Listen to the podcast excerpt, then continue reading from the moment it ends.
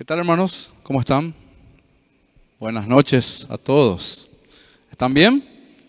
¿Sí? Qué bueno, me alegra poder verles, poder encontrarnos aquí en la casa del Señor. Vamos a ir ya brevemente y rápidamente a la palabra de Dios. Hoy el Señor quiere hablarnos, quiere alimentarnos, edificarnos por medio de su palabra.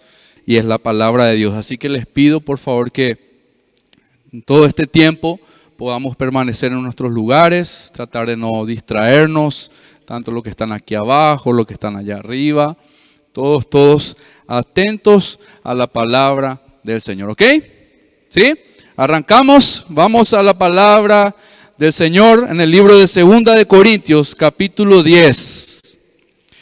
Y el título de este mensaje en el día de hoy un mensaje que el Señor nos ha estado hablando muchísimo en este tiempo y estamos todavía aprendiendo aún más.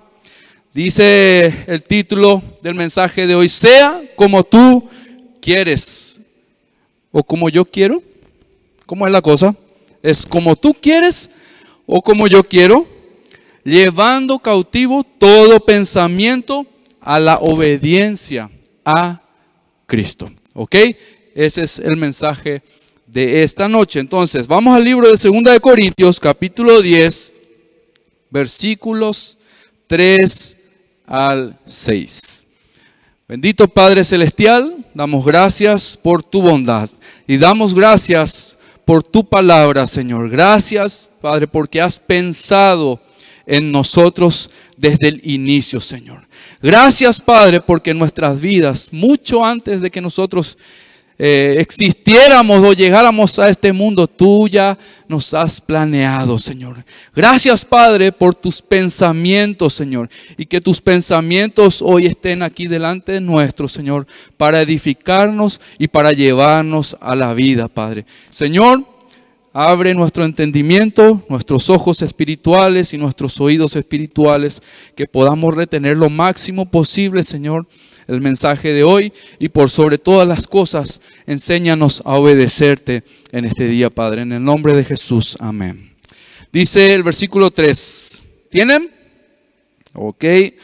Dice, pues aunque andamos en la carne, no militamos según la carne porque las armas de nuestra milicia no son carnales, sino poderosas en Dios para la destrucción de fortalezas.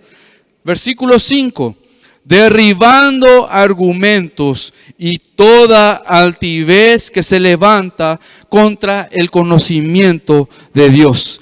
Y llevando cautivo todo pensamiento a la obediencia a Cristo y estando prontos para castigar toda desobediencia cuando vuestra obediencia sea perfecta. La guerra, hermanos, que hemos comenzado, que hemos iniciado, emprendido, y la cual nos hemos alistado, quizás algunos hace poquito tiempo, quizás otros hace un par de años, pero estamos alistados en esta guerra, hermanos, que no es una guerra que la debamos llevar en la carne, como dice aquí la palabra del Señor, ni es contra la carne, ni es contra hombres. Cada vez que venimos a escuchar el mensaje de Dios, cada vez que nos sentamos en un grupo de discipulado, en un grupo de oración o aquí, la palabra de Dios. Comienza una lucha, comienza una lucha. ¿Sí? En el medio de la alabanza, esas cosas hasta podría pasar, porque te gusta la música, podrías pasar ese momento tranquilamente. ¿sí? Pero cuando empieza a actuar la palabra de Dios, comienza la lucha en nuestras mentes. Y fácilmente queremos irnos para otro lado. Fácilmente nos vamos a deslizar si es que damos lugar a los pensamientos y nos vamos a inquietar o vamos a querer levantarnos justo en el momento del mensaje. Me dio ganas de ir al baño. Esas luchas son constantes. Cuando estoy delante de la palabra de Dios y a mi carne no le agrada, a mi carne no le gusta. ¿Sí? La misma cosa ocurre antes de venir a la iglesia quizás. ¿Cuántos tuvieron hoy luchas? Tuvieron que tomar decisiones, ¿sí? Tuvieron pensamientos y quizás oportunidades, ¿verdad? Para, para hacer algo diferente, no sé, sea lo que sea. Vos sabrás mejor que yo, sea lo que sea. Comenzó esa lucha ya a tempranas horas, quizás hoy al despertarte. Quizás vino por medio de una invitación, vino por medio de alguna idea que surgió entre compañeros, entre amigos. Empezó la lucha. Pero vos no diste lugar a esos pensamientos y pudiste vencer. Y hoy estás aquí, estás acá. Muchas personas hoy o mañana, el día de mañana, van a tener esa misma lucha y van a ser vencidos lastimosamente porque no estamos haciendo correctamente las cosas del Señor. Aunque andemos aún como hombres, esta batalla es iniciada en la mente. Es en contra de argumentos, pensamientos propios que son enemigos de Dios. ¿Sí? Todo pensamiento, todo argumento, toda idea, toda creencia que surja en mi mente y que no está conforme a la voluntad de Dios, o sea, son pensamientos e ideas carnales, me van a enemistar con Dios. Me van a alejar del Señor. Las fortalezas que menciona el versículo 4, si ven el pasaje que acabamos de leer, habla de destrucción de fortalezas. ¿sí? Las fortalezas mencionadas en el versículo 4 no se refieren a obstáculos que enfrentamos para alcanzar nuestros propios sueños. Esas fortalezas tampoco se refieren a demonios, en muchos lados se enseña de esa manera. ¿sí? Son, son demonios que se nos presentan y hay que solamente, eh, ¿cómo se dice?, reprenderlos echarlos fuera. Sino que son teorías formadas en nuestra mente, ideas y creencias que nos parecen hasta inofensivas, pero están en contra de la voluntad del Padre. Estas fortalezas mentales son construidas con, dice la altivez, el orgullo Mientras demos lugar al orgullo, demos lugar a la carnalidad de nuestras vidas, vamos a estar construyendo estas fortalezas, estos pensamientos que van en contra de la voluntad de Dios. La carnalidad y el engaño son cosas que construyen fortalezas que nos impiden llegar hasta Dios. Y hay una manera en que el Señor nos, nos, enseña aquí, en que esas fortalezas son derribadas. Ya sabemos que no son nuestras fuerzas, no son eh, carnalmente, humanamente, no las podremos vencer. Vamos a ir viendo enseguidita eso. Dejamos una o muchas puertas yo diría hasta portones abiertos en nuestras vidas, en nuestras mentes, a las mentiras y el engaño del mundo. Cuando diariamente, por ejemplo, es un ejemplo que siempre, siempre vamos a escuchar, siempre estamos poniendo, porque es uno de los ejemplos que más nos están dañando en este tiempo. Las redes sociales el internet, la televisión o la música. Son medios que están siendo utilizados por Satanás para cumplir sus propósitos. Ahora, yo no estoy diciendo que esto ya lo saque de mi vida, sino que yo no puedo tomar como algo inofensivo y tener un descuido delante de estas cosas. ¿Cómo me descuido cuando me alejo de las cosas de Dios? Cuando me alejo de las cosas espirituales, cuando no llevo cautivo mi pensamiento a la obediencia de Cristo. Cuando en esas pequeñas cosas que el Señor me habla, yo decido no obedecer. En todo debo ir y obedecer. Ahora me vas a decir, ¿por qué podemos resultar ser engañados por medio de estas cosas? ¿Sí? Las redes sociales, el internet, ¿por qué? ¿O por qué podemos permitir que estas cosas formen ideas o argumentos en nuestra mente? ¿Por qué? Las redes sociales, fíjense, son formadores de pensamientos. Por lo tanto, forman estilos de vida. Todo lo que vemos, todo lo que oímos ahí, sin darnos cuenta, nos está formando. O mejor dicho, vamos a cambiar esa palabra, nos está deformando. Cuando deberíamos de ser a la imagen de Cristo y tener los pensamientos de Cristo y pensar en las cosas de Cristo, en todo lo bueno, todo lo puro, todo lo justo, todo lo honesto, todo lo verdadero. Cuando debería de hacer esto, yo estoy pensando en estas cosas y están formando deformando, mejor dicho, mi pensamiento primeramente y como consecuencia mi manera de vivir. A través de simples y cortísimos videos, una o quizás más de una generación se está perdiendo. Cada vez más la tecnología está avanzando y los estudios que ellos desarrollan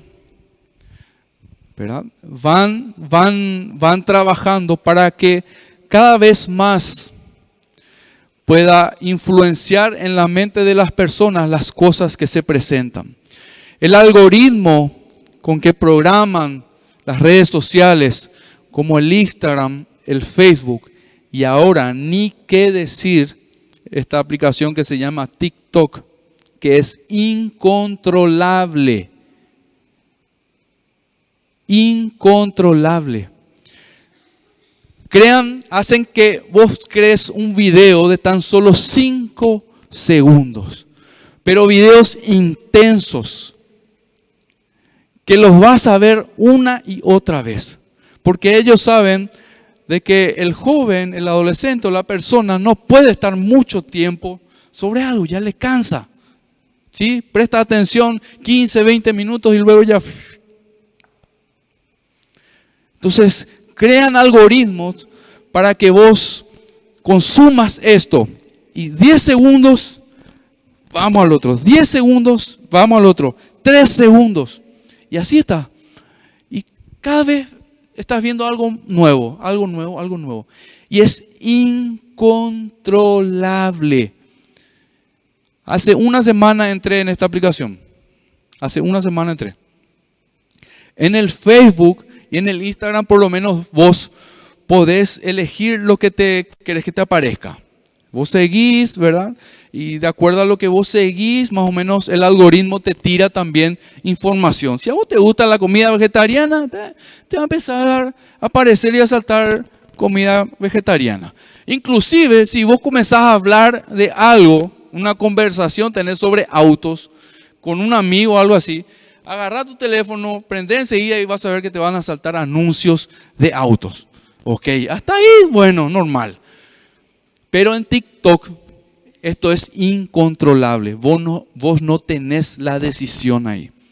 De repente te, sal, te salta una enseñanza sobre alimentación Y el siguiente video es una morbosidad.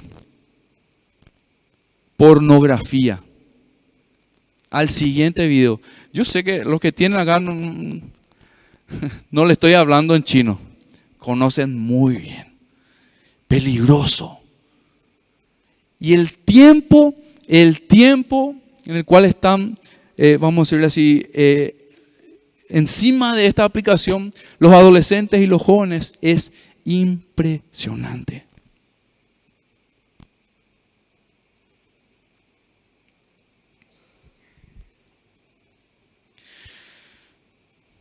Todo eso ingresa primeramente por medio de nuestras vistas, sí, y oídos a nuestra mente. Ese es el camino. Entra a nuestra mente. Lo procesa nuestra mente. Y si no está la palabra de Dios aquí, encuentra vía libre para que ese pensamiento repose ahí. ¿Sí? Y se convierta en una fortaleza y muchos argumentos en nuestras vidas. Dice Proverbios 23, versículo 7. Proverbios 23, 7. Porque cuáles son sus pensamientos íntimos, tal es Él.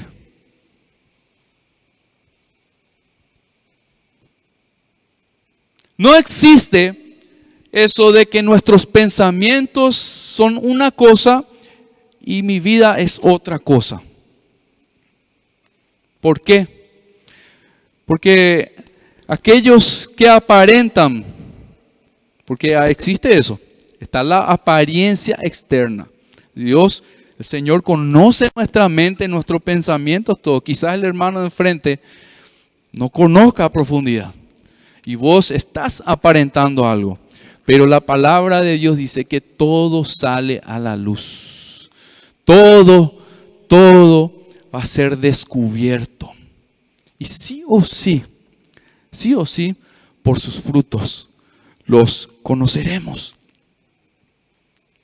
Entonces, si militamos en el ejército de Dios, así como leímos recién en el libro de, de Corintios, debemos buscar vivir como hijos de luz. Esta búsqueda es urgente, es necesaria como hijos de luz.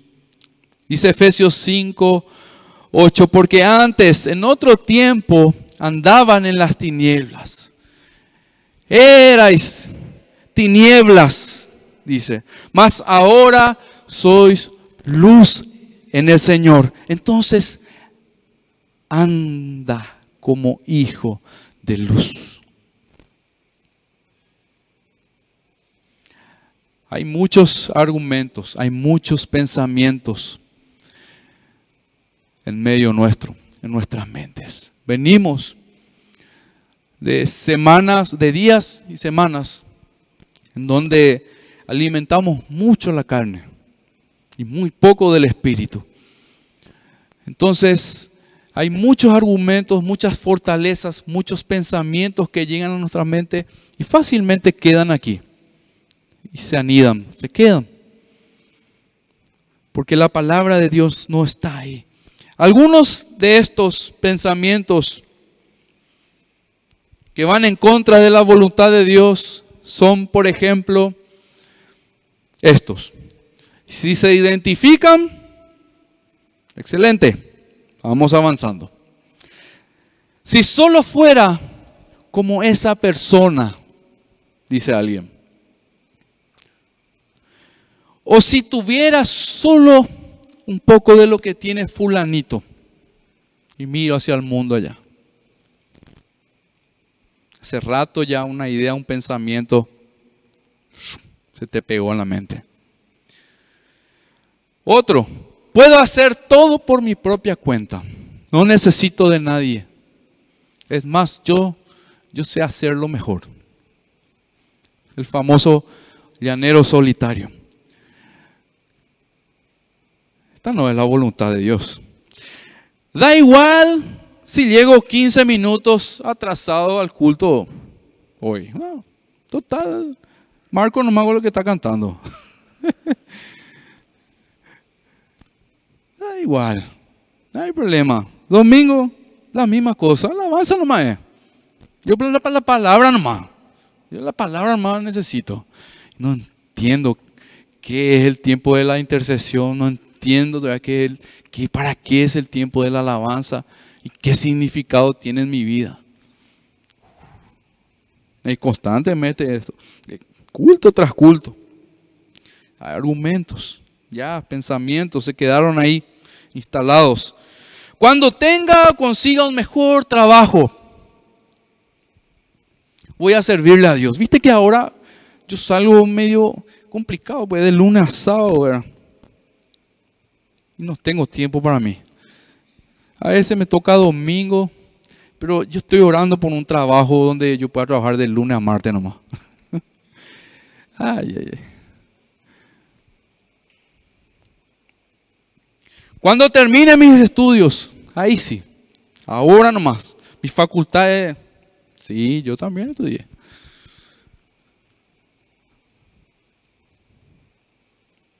Cuando me case, seremos una sola carne y podremos servir al Señor. Y romantizamos todo, ¿eh? espera, ¿no?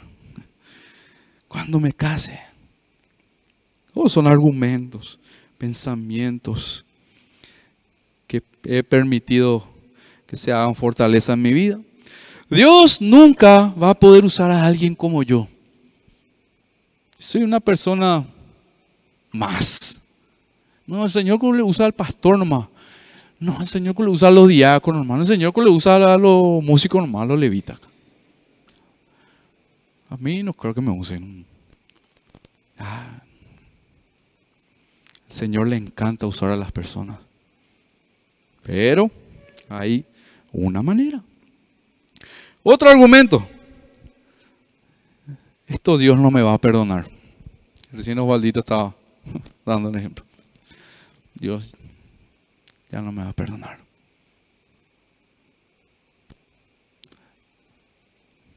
Falso. El Señor perdona y sigue esperando por vos y por mí. A pesar, muy a pesar de nuestras vidas, de cómo estamos llevando nuestras vidas. Él está esperando justamente para que Él cambie nuestra vida, cambie, transforme nuestra mente. Todos en la iglesia me juzgan. Otro pensamiento. Sí, pero en, la facultad, en el trabajo, todo el mundo le puede juzgar. Puede decir cualquier cosa, pero acá no se puede decir por qué trajiste esa remera negra. Cosas pequeñas. Y ya, ya comienzo a hacer barreras. Son solo algunos, hermano. Muchísimos hay. Muchísimos. Peros para esto, peros aquí, peros allá, peros para aquello. Pero no hay peros, por ejemplo, para otras actividades u otros encuentros donde requieren de nosotros sacrificios en algún área, entregas, hasta gastos.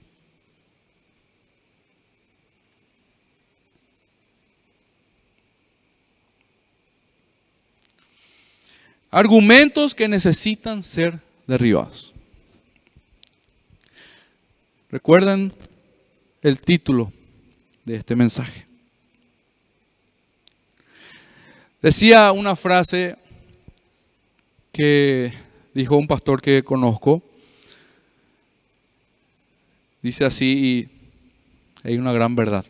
Cuando la iglesia se vuelve opcional para los padres, entonces se hace innecesaria para los hijos.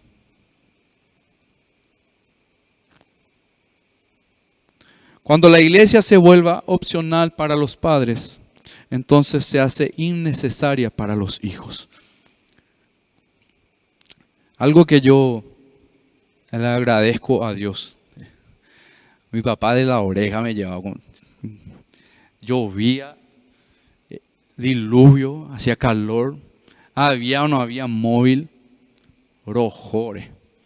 No, íbamos chiquitito.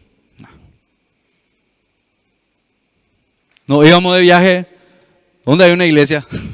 Domingo. ¿Dónde hay una iglesia? Vamos a congregarnos. Día del Señor. Yo no quería saber nada. Pero como esas, esas cosas, esas disciplinas, esos ejercicios espirituales sumaron a algo. Y hoy yo estoy ahí luchando y procurando hacer lo mismo. Ustedes son jóvenes, la mayoría tienen planes, formar una casa, formar un hogar. No esperes a casarte para servir a Dios. No esperes a tener todo lo que supuestamente necesitas para seguir a Dios, para obedecer a Dios. El Señor nos da y nos brinda cada día todo lo que necesitamos para poder obedecerle y, y seguirle a Él. La única manera de combatir estas y otras mentiras que se levantan como fortalezas es por medio de Jesucristo el Señor. Solo Jesucristo es el Señor. Solo Jesucristo es la única verdad. Y esta es la verdad, la única verdad que va en contra de toda mentira. Juan 14, 6, Jesús les dijo, yo soy el camino, la verdad y la vida. Y nadie viene al Padre si no es por mí.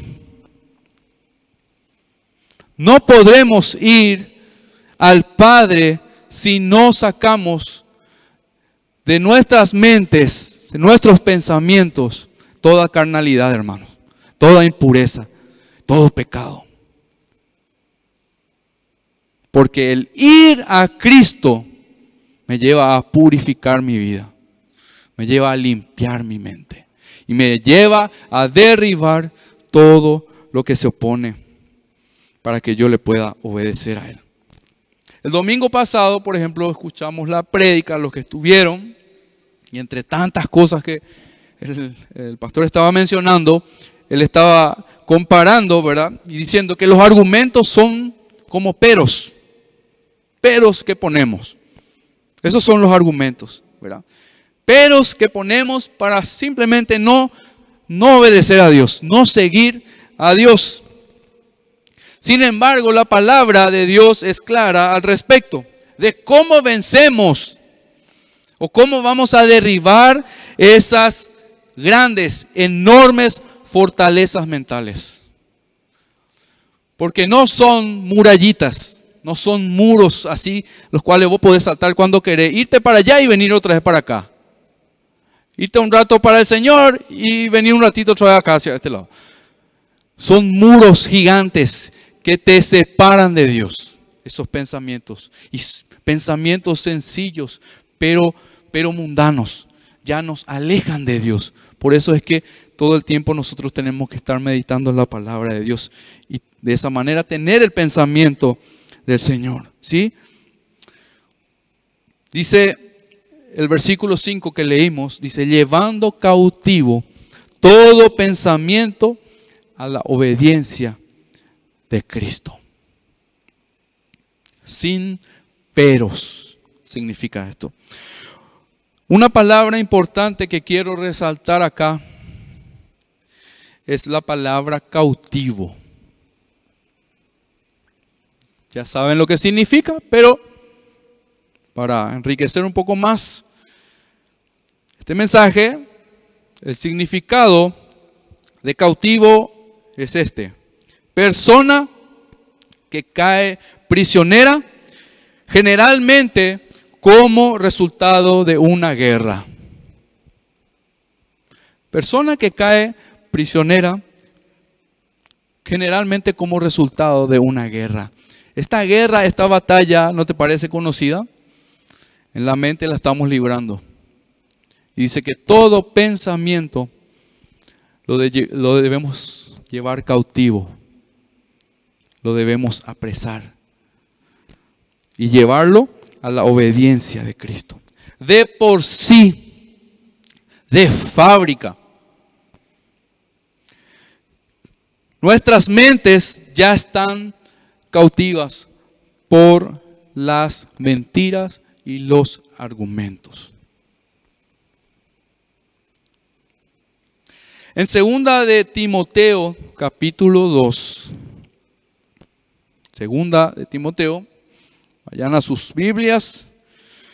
Por favor, capítulo 2.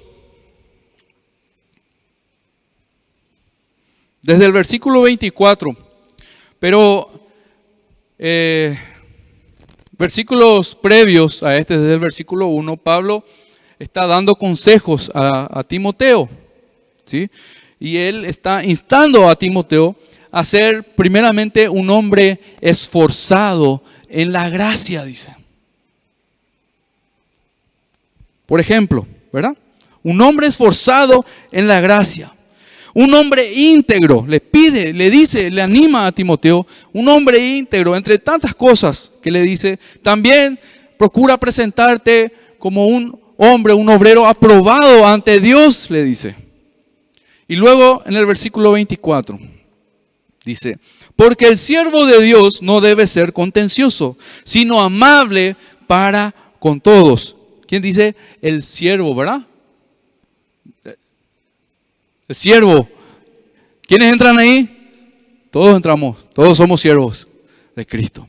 El siervo de Dios no debe ser contencioso, sino amable para con todos, apto para enseñar, sufrido, que con mansedumbre corrija a los que se oponen. Claramente hay una oposición, siempre va a haber una oposición. Entonces, con mansedumbre corrija a los que se oponen, por si quizá Dios les conceda, interesante, Dios, Dios es quien hace esto. Dios les conceda que se arrepientan para conocer la verdad y escapen del lazo del diablo en que están cautivos a voluntad de Él, dice. Es una manera en la que estamos cautivos o puedes estar cautivo. En el lazo del diablo. Existen dos tipos de cautiverios o dos tipos de esclavitudes. Existen. Ninguno sobre la faz de la tierra, ningún ser humano, ningún hombre puede decir que no es esclavo de algo. Ninguno, no hay ninguno. Todos son esclavos de algo. O sos esclavo del pecado, o sos esclavo de Cristo. O tu mente está cautiva por la carnalidad y el mundo. Es así, uno o dos. O tu mente está siendo llevada cautiva a la obediencia a Cristo. En otras palabras, existe el pensamiento eh, a la obediencia y el pensamiento a la desobediencia. Estas estos dos pensamientos ahí en nuestra mente. Y llegan aquí. ¿sí? Y si la palabra de Dios no está aquí, enseguida se crea una fortaleza, eso se queda en mi mente, tengo argumentos, presento argumentos aquí, allá, y estoy alejado de Dios, totalmente alejado de Dios. Ese pensamiento a la desobediencia ya está aquí. Y solamente por medio de Cristo eso puede ser derribado. Por eso leíamos recién y aprendíamos que no es humanamente o carnalmente que vamos a derribar estas, estas fortalezas. Uno de estos dos pensamientos gobierna tu vida. Entonces, de acuerdo al pensamiento que lleves, los argumentos van a manifestarse en vos. Porque cuáles son sus pensamientos íntimos, tal es Él. Decía el pasaje que leímos. Según el diccionario, el cual saqué el significado de la palabra cautivo, eh, dice que la costumbre en la antigüedad era que los habitantes de una, de una ciudad, luego de una guerra, y que resultaban como perdedores, como derrotados, estos perdedores, o sea, la ciudad o la región que era cautiva, eran muertos. Eran muertos. De la misma manera, nosotros o el Señor elimina y mata los pensamientos cuando los llevamos cautivos hasta la obediencia de Cristo para matarlos. No es que están guardados por ahí, no. La palabra de Dios llega. Tiene que cambiar.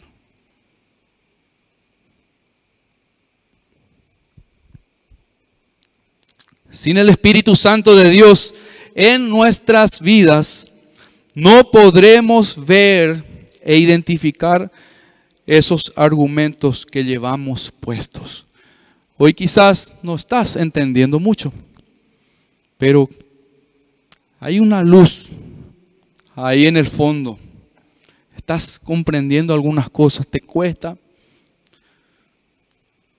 pero justamente oramos más temprano, ¿verdad? Para que todos en este lugar reciban la palabra de Dios y podamos tener entendimiento. Así que Confía en lo que Dios puede hacer en tu vida y comenzar a indagar, comenzar a curiosear, comenzar a preguntar para salir de las dudas y para entender más. Estoy seguro que hay mucha gente aquí que va a querer ayudarte, que va a estar predispuesta a ayudarte en lo que necesites.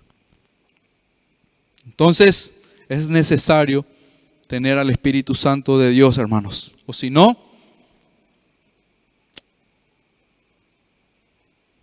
nuestras mentes seguirán cautivas, pero por la carnalidad y las cosas de este mundo. Argumentos que siempre nos van a dirigir hacia nuestra propia voluntad y muy lejos de hacer las cosas como Él quiere, como nuestro Padre quiere. Eso es lo que hace los argumentos, los pensamientos. A mi manera, así va a ser. Sea como sea, también entra ahí. Sea como sea. ¿Yo cuántas veces también dije eso? ¿Cuántas veces tuve esos pensamientos? Ya me arrepentí. Yo estoy en lo correcto. ¿Cuántas veces pensé así? Ya me arrepentí. Nadie me entiende. Yo sé todo. ¿Y tengo,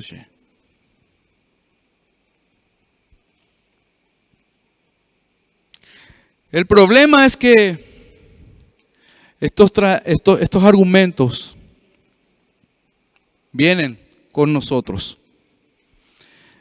Los traemos a la iglesia los traemos aquí entre los hermanos y no, no lo quitamos. Por eso, el pastor siempre habla y da el ejemplo, ¿verdad? Por ejemplo, de la palabra, del, la, la parábola del sembrador. Por eso es importante que cuando vengas aquí escuches la palabra de Dios con el propósito de obedecer, no de adquirir información, de pensar en vos. No pienses que fulanito necesita obedecer, pensá en vos, así como yo pienso en mí. Necesito obedecerle. No quitamos los argumentos. Entonces, salimos de este lugar y vivimos otra vez la vida a nuestra manera, con los mismos pensamientos. Y después me plaeo yo, no, no hay nada nuevo en mi vida, no, no siento nada, no pasa nada. Lleva cautivo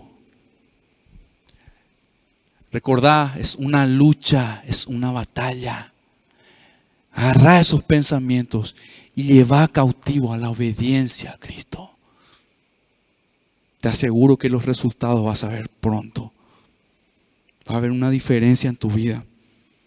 Desde tu mente hasta tu manera de, de vivir, tu manera de actuar, tu manera de ver las cosas de ver las circunstancias, tu manera de ver al hermano. Todo va a cambiar.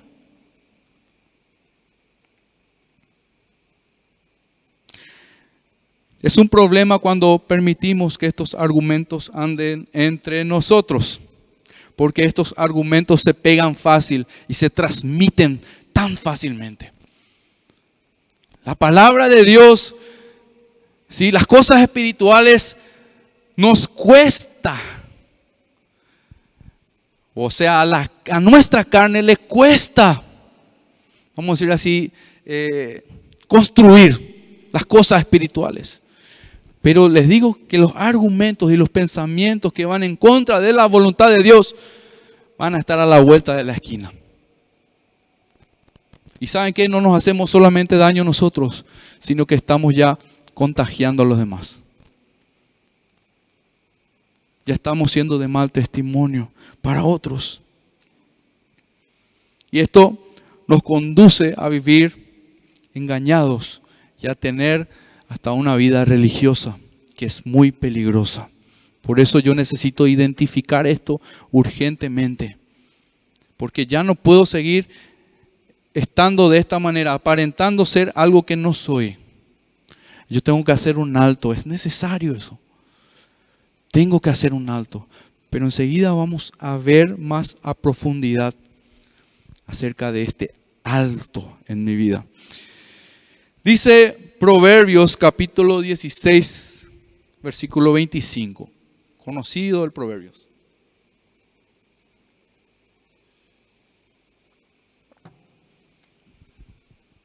Hay caminos que parecen derechos, pero al final de ellos está la muerte. ¿Viste? Vos pensás porque estás haciendo bien. Vos pensás que ya poponamos, venimos a tocar, sos puntual, te vestí bien, te bañás, traes tu Biblia. Pero hace rato era religiosidad. Hace rato era mecánico, automático. ¿verdad? Dice que hay cosas, caminos, caminos son pensamientos que parecen que están bien, parecen rectos, pero al final de ellos está la muerte. En la traducción lenguaje actual dice, hay quienes piensan que está bien todo lo que hacen pero al fin de cuentas acaban en la tumba. Si nuestros pensamientos no están bajo el control del Espíritu Santo, podremos hacer muchas cosas, sí. Vamos a hacer, pero de manera religiosa. Ahora, ¿cómo sé que soy religioso yo? ¿Cómo sé que soy un religioso? Cuando tengo que hacer tal o cual cosa para ser aceptado. Yo tengo que hacer esto, esto, esto, esto. Y así el Señor me va a aceptar. Esa es la religiosidad. Así se presenta. Es un conjunto de reglas o pueden ser rituales que tiene una persona para alcanzar de esa manera el cielo o para alcanzar supuestamente a Dios. Y esto no es lo que Dios quiere para nosotros. Hermanos, si esto está pasando en tu vida, tu salud espiritual está deteriorada. Estás en UTI y necesitas tomar acciones, decisiones.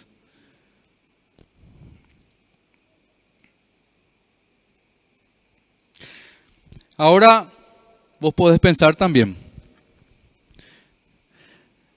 En nuestra vida cristiana también cumplimos reglas. ¿verdad? Hay ciertas normas que tenemos que cumplir. Hay un orden que Dios establece para todo. Sí, muy cierto. Ejemplos. Bautismo puede ser uno de ellos. Yo lo puedo hacer también religiosamente, bautizarme, no entiendo. Participar de la Santa Cena también. Hay otras normas, reglas que la palabra de Dios nos, nos impone para poder vivir. Por ejemplo, no tenemos que matar, no tenemos que mentir, no tenemos que dar falso testimonio, así muchas, ¿verdad? Que debo amar a mis enemigos. Bueno, pero eso son reglas también, son normas. Sí. Sin embargo, acá está la diferencia. Todo esto yo lo hago como resultado de la salvación que Dios me dio a mí. No busco hacer las cosas para obtener algo de Dios. No, el Señor me rescató. El Señor me salvó. Y es en gratitud a Él por lo que Él ha hecho en mi vida, por mí, sin merecerlo. Ninguno aquí, hermanos, puede decir que merece tanto amor, tanta misericordia. Es por lo que Él ha hecho. Esclavo por amor.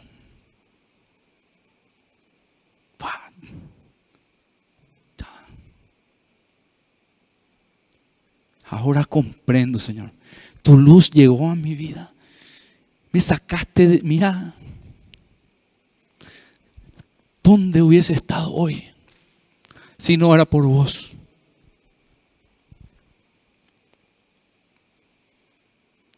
Ahora, en agradecimiento y en reconocimiento a todo eso, Señor, acá estoy. Mi vida entera te doy. Haz lo que tengas que hacer.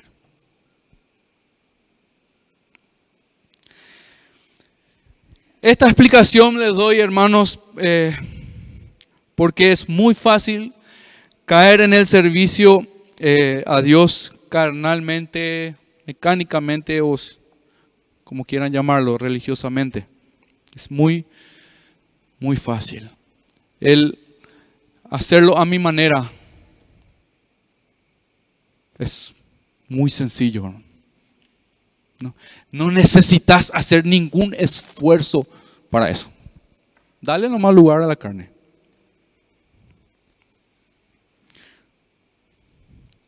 Podemos estar haciendo y cumpliendo las cosas muy bien Pero no vamos a agradar a Dios con eso.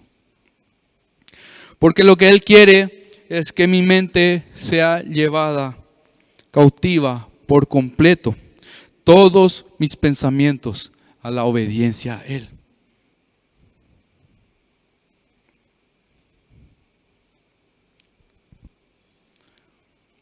Y ahora vamos a entender esta parte. Entramos en la última parte del mensaje. Y atiendan bien. Hay una conversión ocurre en la palabra de Dios en la Biblia y quiero que me acompañen. Conocida esta conversión. Hechos 9.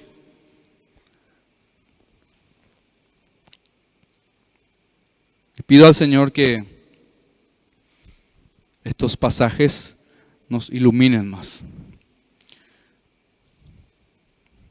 Hechos capítulo 9, versículos 1 en adelante.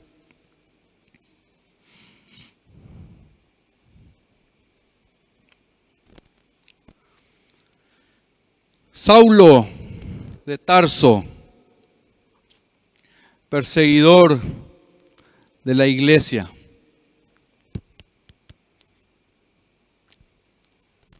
Un hombre religioso. Y esta es su historia. Aquí comienza el cambio en su vida. Dice el versículo 1, Saulo, respirando aún amenazas y muerte contra los discípulos del Señor, vino al sumo sacerdote y le pidió cartas para las sinagogas de Damasco, a fin de que si hallase algunos hombres o mujeres de este camino, los trajese eh, presos a Jerusalén, dice. ¿Ok? Hasta ahí versículos 1 y 2. Anteriormente, capítulo anterior, en el capítulo 8 específicamente, vemos una parte donde cuenta cómo Saulo de Tarso en esta ocasión dice que asolaba, asolaba a la iglesia. El significado de la palabra asolar les digo, destruir, arruinar y arrasar. En otras palabras, asolaba a las iglesias, quiere decir, hasta que no quede nada.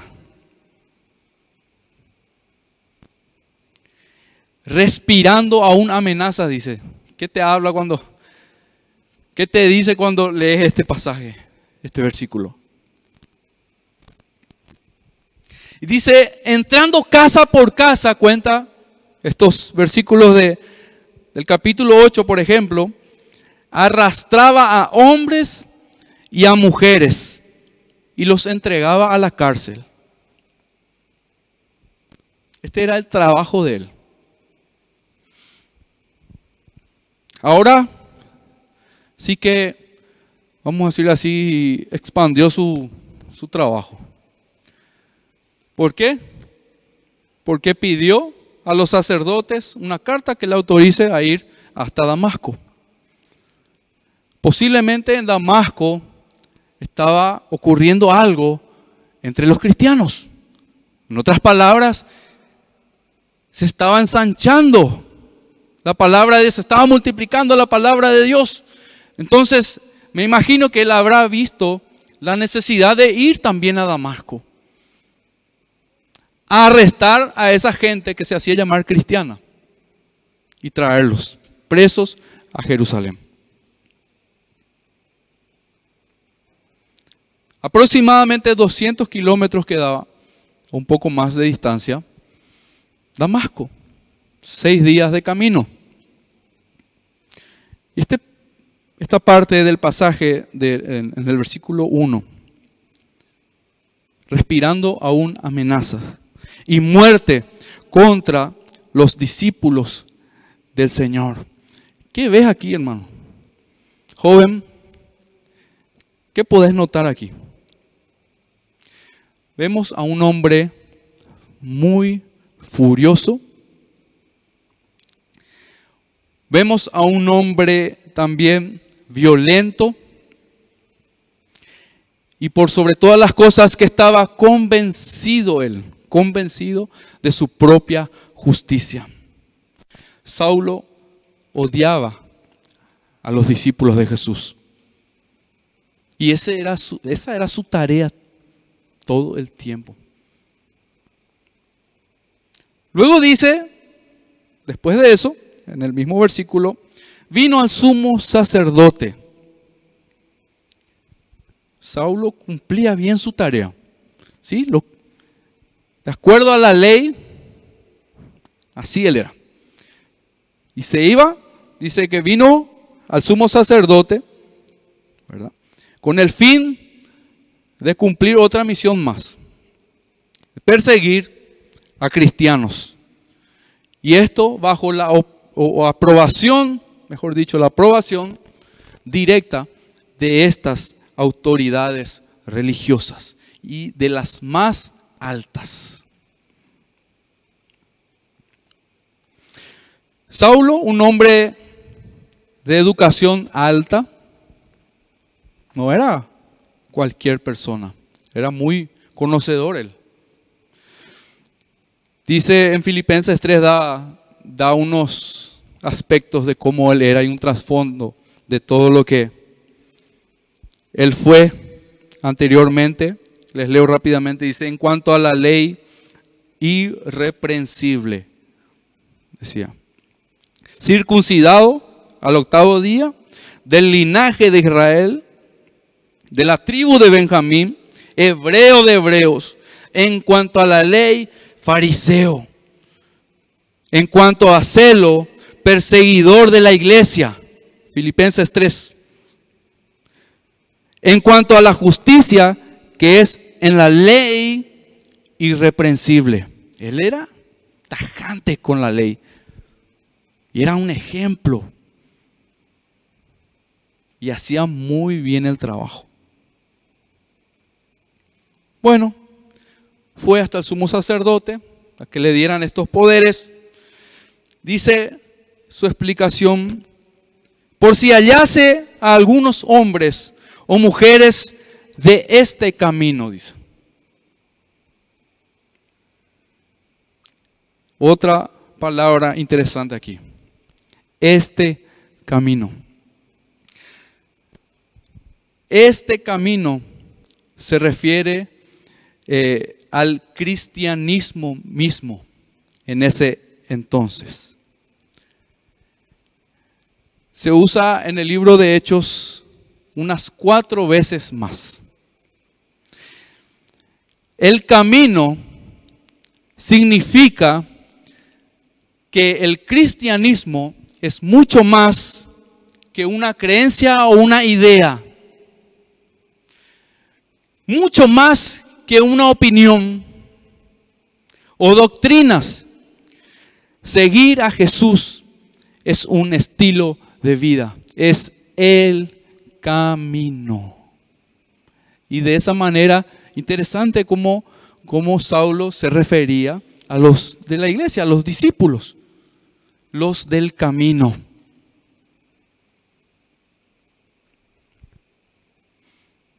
A continuación, Dios tuvo el encuentro, el famoso encuentro con Pablo cuando estaba yendo rumbo a Damasco. Versículos 3 en adelante. Me siguen el versículo 3. Casi llegando a Damasco, dice, más yendo por el camino, aconteció que al llegar cerca de Damasco, repentinamente le rodeó un resplandor de luz del cielo, dice. Entre comillas. En, el capítulo 22 aproximadamente, eh, eh, Pablo explica de que esto aconteció probablemente al mediodía, porque él menciona que es el momento donde el sol más brillaba, dice, usa esa expresión, cuando se le apareció esta luz. Lo interesante es que dice que esta luz que se le apareció era mucho más potente, mucha más poderosa que la luz propia del sol. Vos podés mirar hoy así el sol directamente, te daña. Imagínense que esta luz que se le apareció era tan fuerte, tan fuerte, que duplicaba o triplicaba la luz misma del sol al mediodía. Hoy hizo un calor. Ayer hizo un calor tremendo. Al mediodía es desesperante. Pero yo me imagino eso. Me pongo a pensar cómo habrá sido ese acontecimiento y esa manera tan particular de, de aparecer el Señor delante de Pablo para que él pueda convertirse. Y dice, le rodeó un resplandor de luz del cielo, el versículo 4, y cayendo en tierra, oyó una voz que le decía, Saulo, Saulo. Cuando Dios repite un nombre dos veces, es para dar o, mostrar un, un sentimiento fuerte. Saulo, Saulo. Es para que prestemos atención, una especial atención. Y luego viene la pregunta. Vamos a ver a lo que vamos a llegar. ¿Por qué me persigues? Le dice. Por primera vez aquí, Saulo, en ese entonces, fue confrontado con la verdadera naturaleza de su pecado. Él era perseguidor de los cristianos, por lo tanto, perseguía a Dios. ¿Por qué me persigues? Le dice. Él perseguía a Dios, en otras palabras, no al hombre. Saulo pensaba que estaba sirviendo a Dios al atacar cruelmente a los cristianos. Pero cuando digo cruel es cruelmente, hermanos. Él pensaba que estaba haciendo bien y para Dios. Pero descubrió en ese instante que estaba luchando en contra de Dios mismo. No es que le estaba sirviendo a Él. Vamos a ver. Él le dijo en el versículo 5. Y atiendan bien lo que le dice Saulo al Señor. Primera pregunta. ¿Quién eres, Señor? Ahí, él tirado en el piso, no hay un, una, una demostración o no hay claridad en la palabra de Dios con respecto a si él estaba de pie o estaba eh, montando un caballo o algo por el estilo. ¿Sí? Posiblemente él estaba andando de a pie. Dice que él fue, cuando le apareció esta luz, cayó al suelo. Pero esta caída al suelo no es en señal de, reverencia a Dios, sino que esta caída vino por, por un temor que le entró.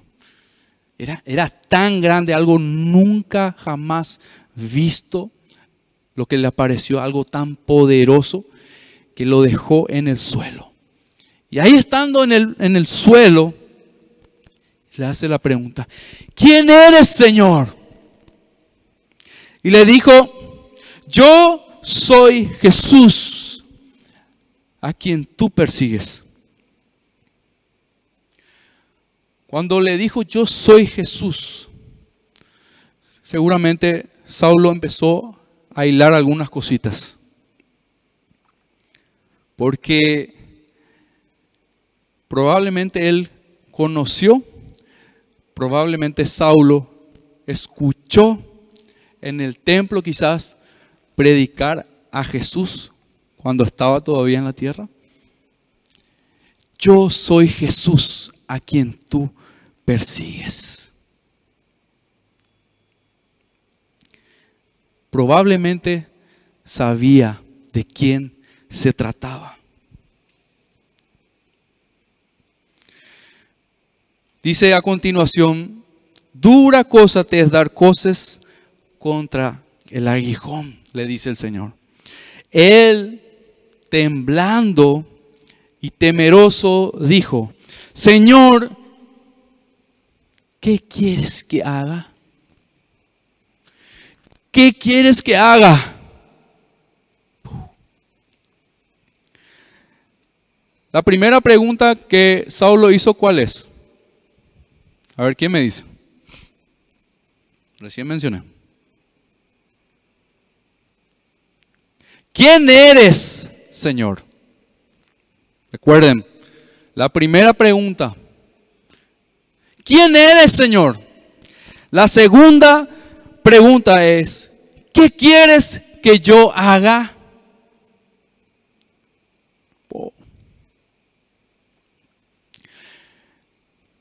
En nuestras vidas, hermanos, con la edad que tenemos, seguramente ya muchas preguntas le hicimos a Dios. Ah, casi todos los días. Muchas preguntas. Pero no fueron las preguntas correctas.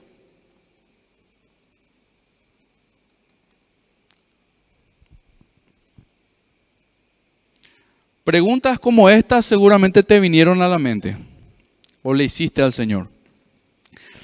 ¿Cómo puedo ser una mejor persona? ¿Cómo puedo ser diferente? ¿Cómo puedo alcanzar esto o aquello?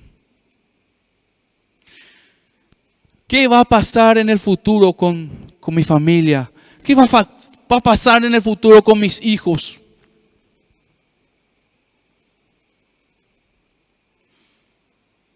¿Qué va a ser de mi estudio? Hay mucha incertidumbre, mucho, no sé, mucha confusión. No sabes para dónde vas a ir. ¿Qué es lo que va a hacer de mi profesión cuando me reciba? ¿Qué va a hacer? Son preguntas. Ejemplos nomás. De tantas, cientos, miles, millones de preguntas que le habremos hecho al Señor. Lo curioso es que, hermanos, las respuestas a todas las preguntas que podamos tener están en la Biblia. Están en la palabra de Dios. Todo está en la palabra de Dios, hermanos. Entonces, estas, estas preguntas que les mencioné no son las más importantes o no son las preguntas adecuadas que tenemos que hacer a Dios hoy. Primera pregunta, ¿quién eres, Señor? Muchos necesitamos conocer a Dios verdaderamente.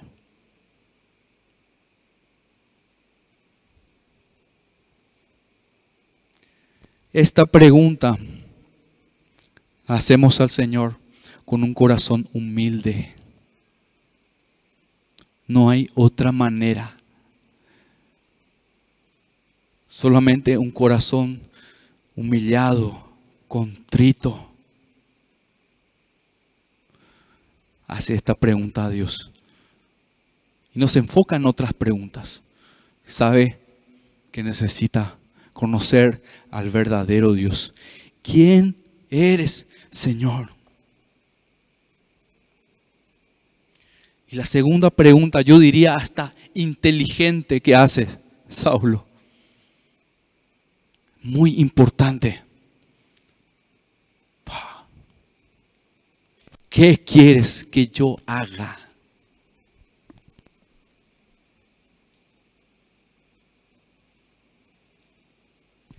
Yo no sé, pero si soy yo, en el medio de estas dos preguntas van a ir muchas otras preguntas más. ¿Verdad? Eh, Señor, ¿y cómo, cómo será que va a ser? Eh, ¿De qué color? Eh, ¿Junto a quién?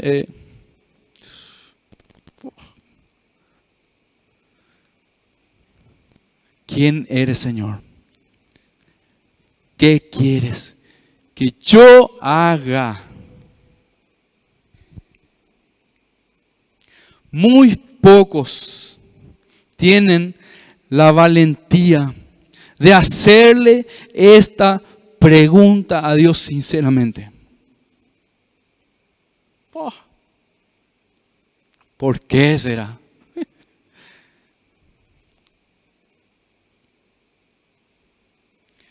Pero si lo hacemos, y estoy seguro que hoy muchos van a hacer esta pregunta al Señor. Si lo hacemos, debemos hacerlo con sumisión y una actitud de obediencia. Esto no puede soltarse de mi boca por soltar. Si es así, tengo que ir atrás a la primera pregunta. ¿Quién eres, Señor? Quiero conocerte más. Quiero conocerte más.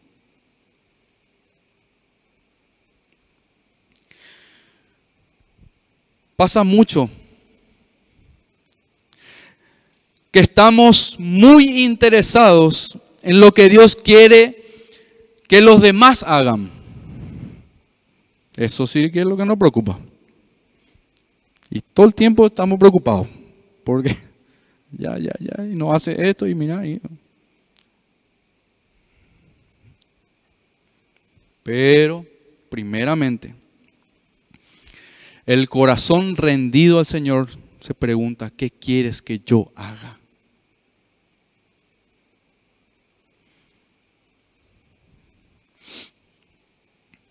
Otra vez el versículo 6 dice, él temblando y temeroso.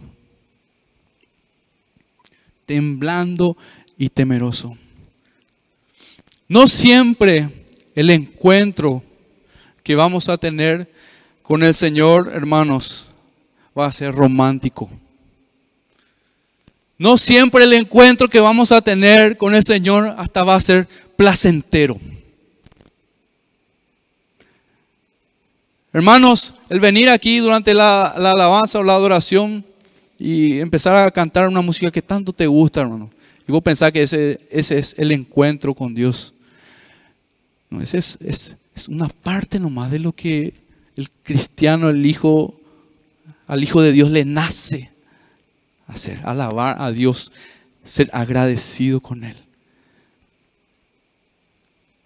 Pero nosotros muchas veces pensamos que ese encuentro con Dios debería de ser así, tan chuli, tan inolvidable, porque es como realmente nosotros, siendo sinceros, deseamos que fuera. Así que probablemente a la primera pregunta que hagas a Dios, ¿quién eres? Señor, vas a tener la valentía de hacerlo. Y porque lo necesitas. ¿Quién eres, Señor? Probablemente el Señor no se manifieste de una manera muy romántica, sino que Él nos va a confrontar. Ah, se nos va a aparecer. Pero con, con todo y eso, su grande amor es manifestado de esa manera.